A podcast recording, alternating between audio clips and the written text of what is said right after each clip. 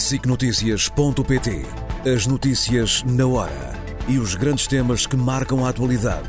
Informação em primeiro lugar, no site e na app. Os programas, as reportagens, os espaços de opinião. Tudo em SICNotícias.pt.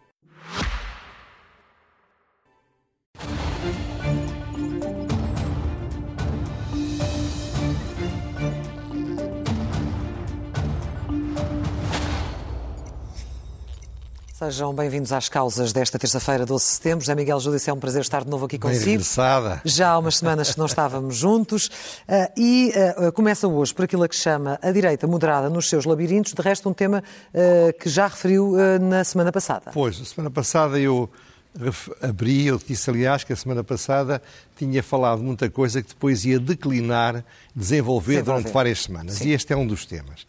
De facto, há um ponto importante a vida democrática melhora se forem apresentados aos eleitores alternativas claras para a organização da coisa pública. Se o debate político sair do epidérmico, do pontual, do conjuntural, do quem é que vai ser candidato daqui a 40 anos para as eleições não sei de quê. Ora bem, e o que, o que acontece é que a direita moderada parece estar a fazer o seu papel. E, eh, infelizmente, as coisas são o que são. É muito mais fácil dedicar eh, programas à, à, à, espuma dos dias do que abordar a fundo os temas que interessam. Mas e aqui vamos fazê-lo. Eu vou falar fundamentalmente do CDS, da Iniciativa Liberal e do PSD. E, do PSD. e ao falar deles, estou a falar, evidentemente, das próximas eleições e estou a falar da própria organização global do sistema partidário em Portugal. Então comecemos pelo CDS. Ora bem, o CDS foi sempre, e quando quis deixar de ser não resultou, foi sempre um partido de quadros, com uma qualidade média, há que dizê-lo, bastante superior à média dos seus concorrentes.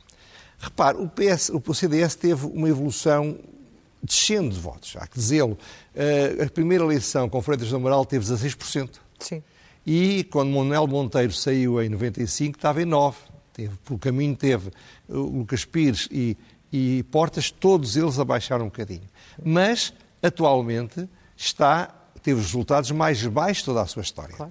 Quer em 2019 com 4,25%, quase o mesmo que teve o Adriano Moreira, mas um bocado menos, e 1,6% em 2022. Isso ocorreu devido a erros no caminho? O que é que... Várias razões, mas a principal razão é que o CDS foi uma vítima clara do princípio da concorrência.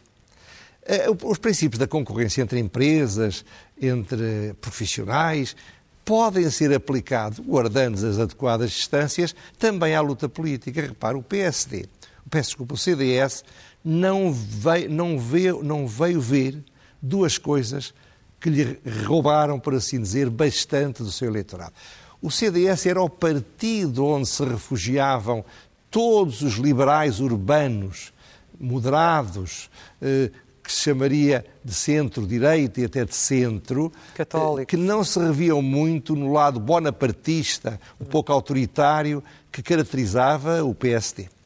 E outros também eram os conservadores, em muitos aspectos reacionários em matéria de valores, que também achavam o PSD um partido perigosamente de centro ou até de esquerda. Até de esquerda, sim. Ora bem, o CDS foi sempre um equilíbrio entre estas duas coisas.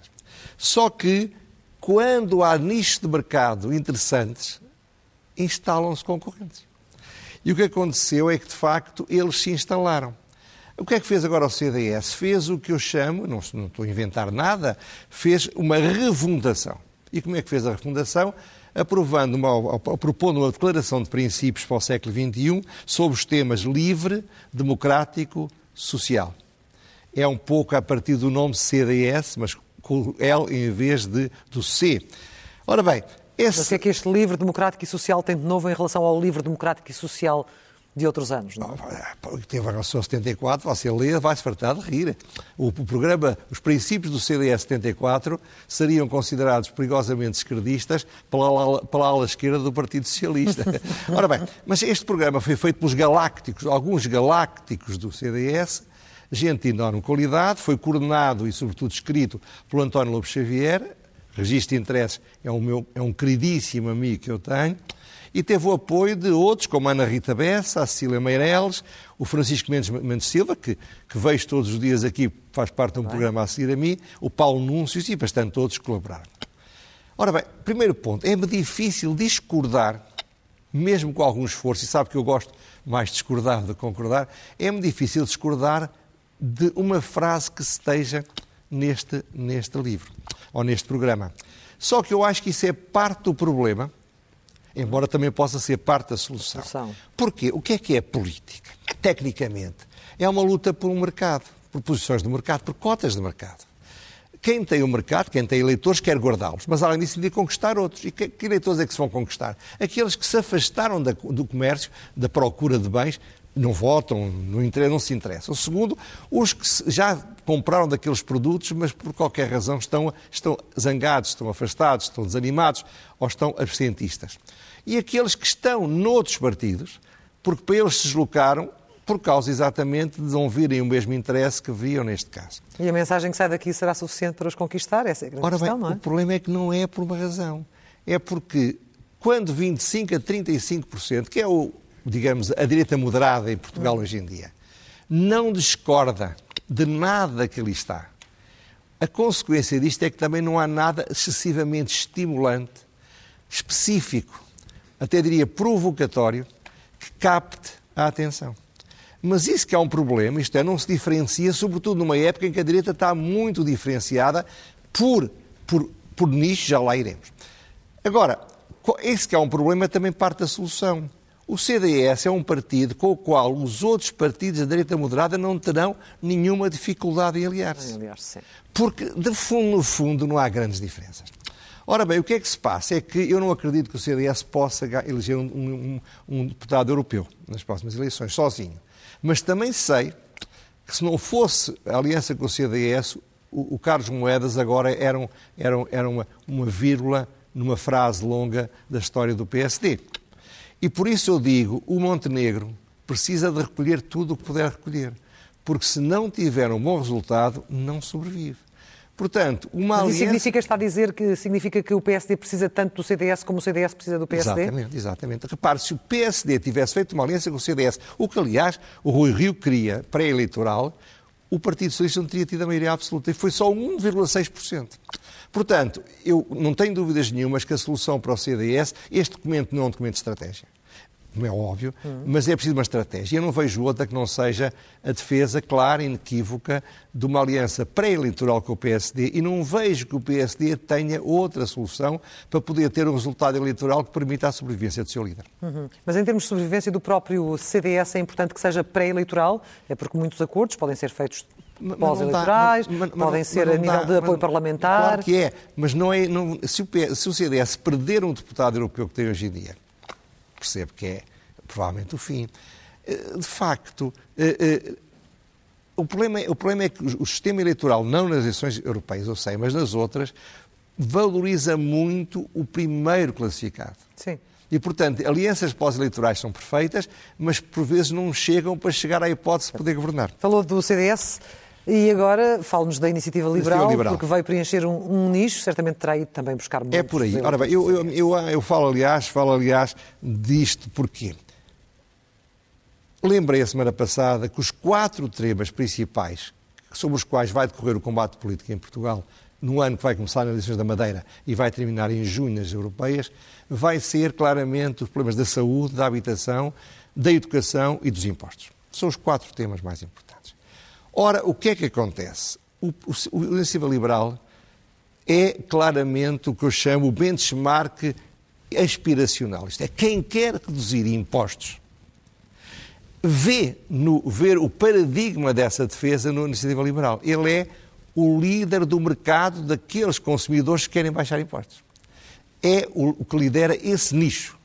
E mais, ele fez a mais ousada proposta na matéria de saúde a tal sua de que já aqui falámos.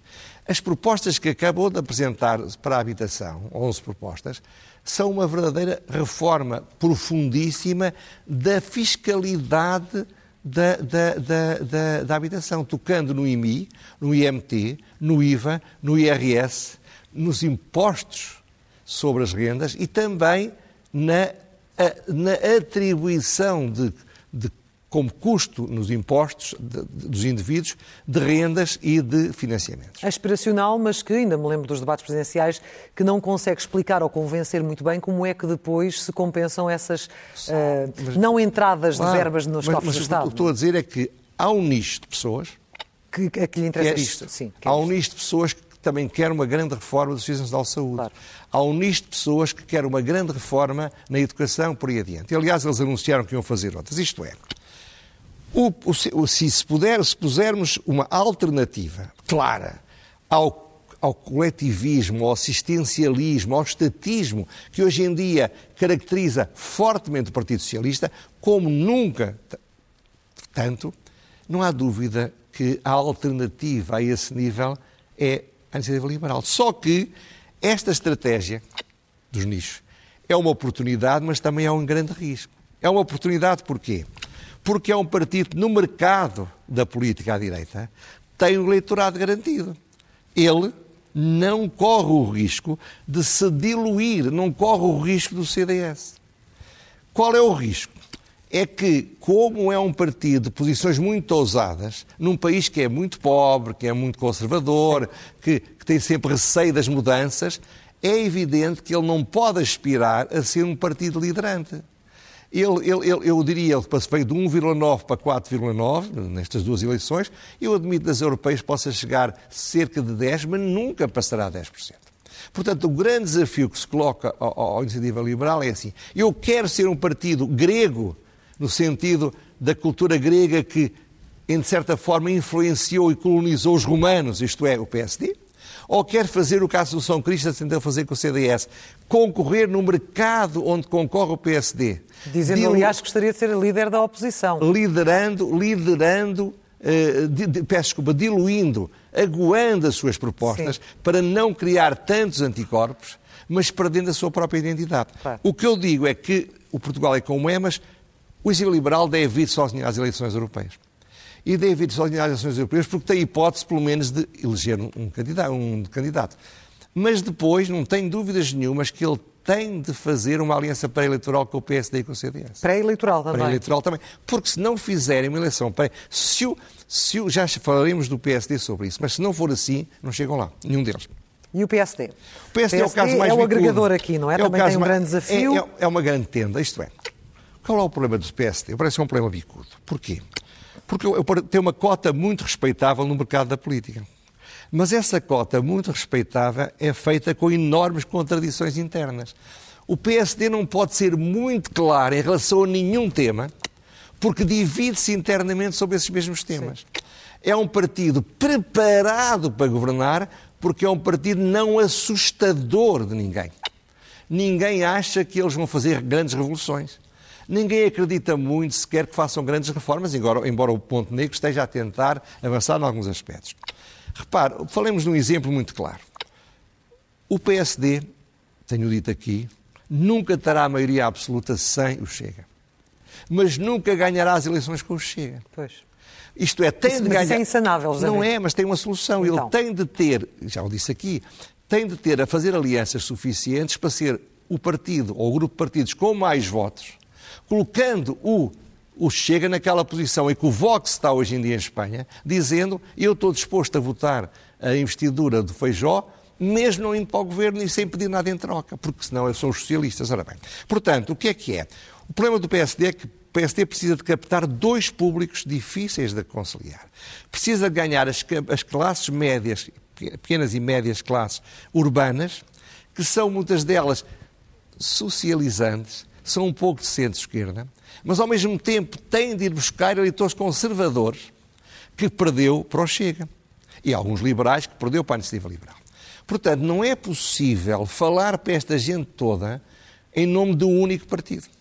Sim. Não é possível. O que é possível é fazer a tal grande tenda onde estão numa aliança uns que serão os reformadores, como no tempo da Aliança Democrática, são personalidades à esquerda do PSD, Onde estão liberais, como Convenção Liberal, onde estão conservadores moderados, como, como, como o CDS, e onde os eleitores podem votar naquele conjunto, realçando mais ou menos aquilo que para eles lhes parece mais importante. Eu, neste momento, não sei mais nada. Sei apenas que, para fazer isto, sem ter uma, uma liderança fortíssima, é preciso um líder carismático, com fogo, com energia, com capacidade de empatia direta com os eleitores, por cima dos diretórios partidários do CDS, da Iniciativa Liberal e do próprio PSD.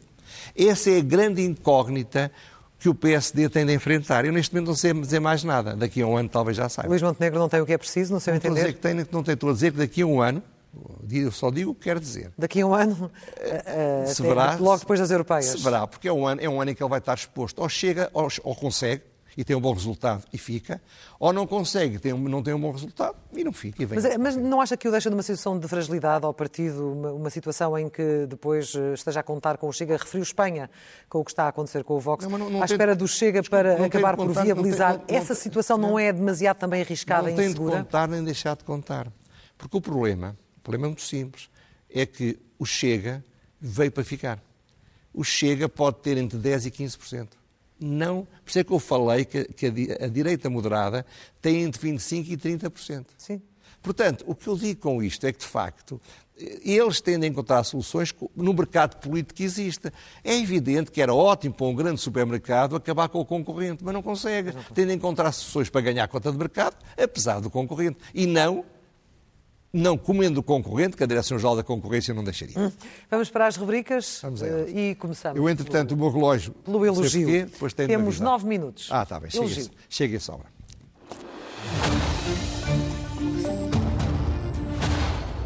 E o elogio vai para quem? O elogio vai para o Primeiro-Ministro e Presidente Aníbal Cavaco Silva. E vai porquê? Pela anunciada publicação de um livro que se chama O Primeiro-Ministro e a Arte de Governar. Cavaco Silva foi 10 anos Primeiro-Ministro. Foi 10 anos Presidente da República. Portanto, durante 20 anos, já não contando o tempo em que foi Ministro das Finanças, durante 20 anos esteve no centro como executor ou como controlador do executor, de alguma forma, do problema do que é ser Primeiro-Ministro.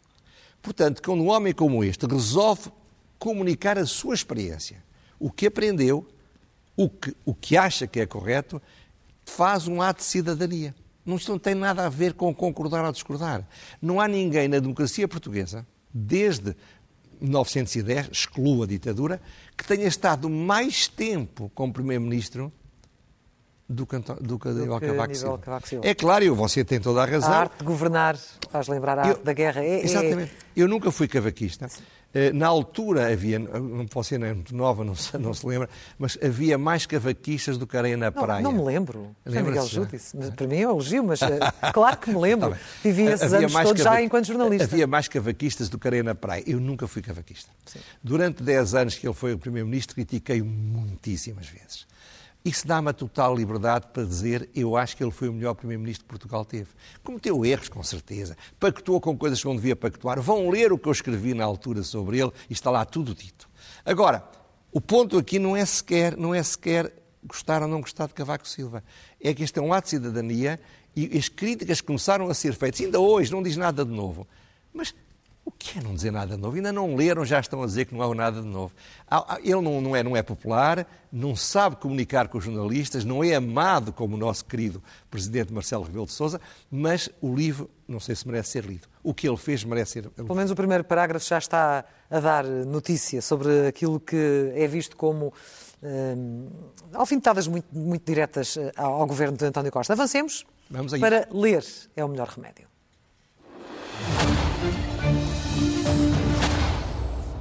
Ora bem, eu não sou do norte, sou do centro, eh, portanto não tomo isto como uma afirmação regionalista. Mas o norte, ao longo dos tempos, tem-nos dado grandes romancistas. Sim. E, sobretudo, porque são capazes de pegar nas coisas circunstanciais, locais, familiares, da, da, da burguesia ou das classes não possidentes e escrever coisas que têm um valor universal. Eu, eu, posso dizer isto com a, a, única qualidade que eu tenho para falar de romances é que os leio quase há 70 anos. Não, não, não, tenho nenhuma qualidade para mais. E queria realçar duas obras, dois romances, de dois amigos, uma, infelizmente, já falecida, e outra, graças a Deus, em grande forma. estou a falar do livro da Agostina Bessa Luís, foi o último livro, de alguma forma, muito recomendo dele, chamado A Ronda da Noite, 2006, hoje numa edição da, talvez da, da Relógio d'Água, 2018, e de Mário Cláudio, um livro acabado de sair, Teoria das Nuvens, da Dom Quixote. Já li os dois. Eh, são obras que só o tempo e a, e a experiência da vida permite que se escreva. As personalidades são ricas, são, são polifacetadas, não são esquemáticas. São livros muito, muito complexos, de alguma forma, e são livros que nos agarram. São obras de maturidade. São obras de apogeu. São dois dos maiores escritores da língua portuguesa. Peguem neles, ou peguem qualquer livro do Mário Colado ou qualquer livro da Agostina, que verão que não dão o tempo mal emprego. Fica aqui esta sugestão dupla. Segue-se a pergunta sem resposta. Sabe que um dos grandes problemas em Portugal, em todos os setores, é a dificuldade, eu diria quase a impossibilidade de delegar tarefas. Isto é, eu era advogado, tinha uma equipe, delegava nessa equipe e delegava por aí abaixo. Isto é, é preciso optimizar a capacidade das pessoas. Veja o caso, nós temos muitos juízes, mas os juízes não têm assessores. Veja o caso de médicos que fazem trabalho que seriam perfeitamente feitos, e se calhar melhor, por enfermeiras ou até por assistentes operacionais. No caso da educação passa-se algo semelhante. Veio ontem um artigo numa reportagem, um artigo sim, né, no público, sobre a evolução dos professores e dos alunos. E o que me interessa mais aqui é que há uma ligeira, mas irrelevante, aumento do número de professores por aluno, em, há, 20, há 20 e tal anos, em 1996, 97, havia mais ou menos 11,5 alunos por professores e em 2021 havia 10 alunos por cada professor. Ora bem, a minha pergunta é esta. Será que não era muito mais sensato tirar dos professores muito trabalho que podia ser feito, olha, por especialistas em informática, uh, pôr a dirigir as, as bibliotecas bibliotecários, pôr a gerir as escolas pessoas com curso de gestão e ter menos professores, mas mais bem pagos. Em vez de continuar a achar que a solução é ter cada vez mais professores a fazerem cada vez mais coisas que não são manifestamente aquilo para que foram ensinados. E eles queixam-se tanto de, do tempo também que têm que dedicar a esse trabalho é preciso mais professores. Não é preciso mais professores, é preciso é dar funções que são feitas por professores a outras pessoas que não são. A outras pessoas É a minha opinião, façam. mas que já estou errado. E, finalmente, a loucura mansa.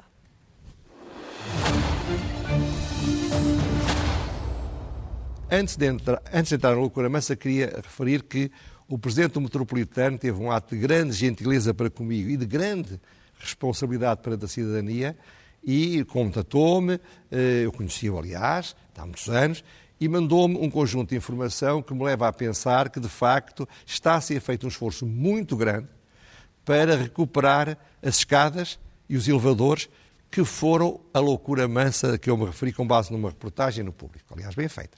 Portanto, eu, como critico, gosto de elogiar quando realmente encontro nas pessoas informação que me levam a ter otimismo sobre o enfrentamento dos problemas. Vamos agora à loucura mansa. A loucura mansa. Esta é mais difícil de eu me arrepender. Ora bem, em 2006, o Partido Comunista Português, em Aveiro, louvou entusiasticamente uma decisão da autarquia por unanimidade, para não deixar demolir uma coisa chamada Vivenda Aleluia. Vai aparecer ali uma, uma, uma fotografia, aliás, com o homem que a fez, um livro, capa de um livro. É um, um exemplar notável de arte nova, Sim. repleto de azulejos por todo lado. Bom, não tendo sido podido demolir, os donos venderam ao inquilino, venderam ao Partido Comunista, em 2014. Pouco tempo depois, o Partido Comunista, que tinha elogiado não ser demolido, apresentou um projeto e conseguiu a autorização para demolir a vivenda Aleluia. E onde havia, isto foi ali, está, no, está na internet, mas eu vi pela Helena Matos, por isso elogio fica feito. Foi aprovada a demolição para fazer um, um prédio de sete andares com 17 apartamentos. Eu não tenho dúvidas que isto foi legal. Mas também era legal que o Sr. Robles tivesse querido fazer um alojamento local em Lisboa quando o Bloco de Esquerda estava a lutar contra o alojamento local. A sua questão é de princípio? É, isto é o momento Robles do Partido Comunista. Onde é que está a apregoada superioridade moral dos comunistas? Foi em grande medida sempre um mito, mas agora já nem mito é. Repare, isto é tudo o contrário do que o Partido Comunista anda a dizer. Sabe qual foi o argumento que eles avançaram? Naquele sítio já há prédios muito grandes não, não se justifica manter uma casa tão pequenina. Portanto, eu só tenho uma esperança. É que o Partido Comunista entregue estes arrendamentos a preços muito acessíveis para os trabalhadores que são, que são explorados, são vítimas da especulação imobiliária do Partido Comunista Português. Isto, é, se isto não é uma loucura, o que é que é uma loucura?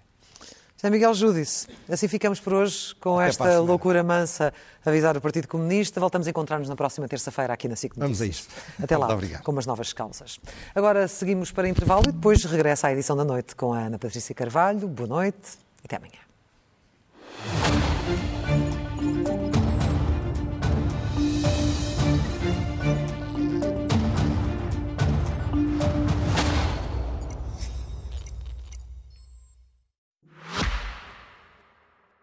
sicnoticias.pt.